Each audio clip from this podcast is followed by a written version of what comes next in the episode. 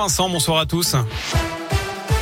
Et à la une de l'actu, Alexandre Benalla, condamné à trois ans de prison, dont un ferme après les violences du 1er mai 2018. L'ex-collaborateur d'Emmanuel Macron a également été reconnu coupable d'avoir utilisé frauduleusement ses passeports diplomatiques après son licenciement, mais aussi d'avoir illégalement porté une arme en 2017. Il devra effectuer sa peine d'emprisonnement sous bracelet électronique. Alexandre Benalla a également écopé de 500 euros d'amende et de 5 ans d'interdiction d'exercer dans la fonction publique.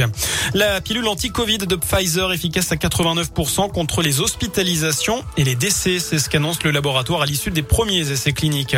De son côté, le Parlement a donné son feu vert pour le recours au pass sanitaire jusqu'au 31 juillet 2022. C'est le projet de loi de vigilance sanitaire qui a été adopté.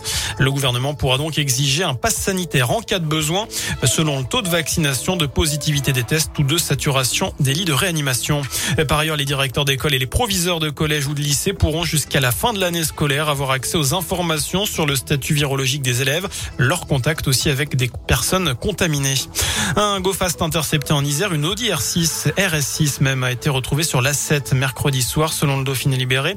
À l'intérieur, 100 kilos de cannabis. La présence des douaniers à la barrière de péage de Reventin aurait forcé le trafiquant qui se dirigeait vers Lyon à toute vitesse à abandonner sa voiture sur la bande d'arrêt d'urgence. Dans le reste de l'actu, les évêques reconnaissent la responsabilité de l'Église dans les agressions sexuelles subies par des milliers de victimes, mais aussi la dimension systémique de ces crimes. Les évêques de France qui sont réunis à Lourdes. Cette responsabilité entraîne un devoir de justice et de réparation. C'est ce que dit Eric de Moulin-Beaufort, le président de la conférence des évêques de France. Un mot de sport, le début de la 13e journée de Ligue 1 ce soir, Lens accueille 3.